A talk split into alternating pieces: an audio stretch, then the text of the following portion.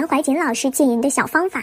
这里有个诀窍：当精气一发动时，眼睛张开倒转向上就灌上去了，然后空掉。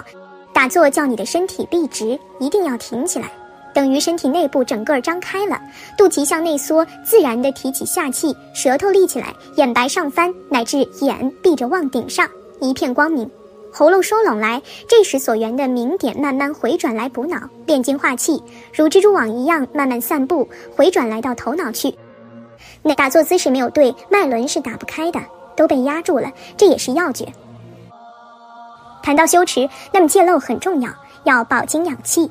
换一句佛家的话，就是基本的戒淫问题。注意，女人呢，就是春意荡然的时候，就要警醒警觉，觉了以后干什么呢？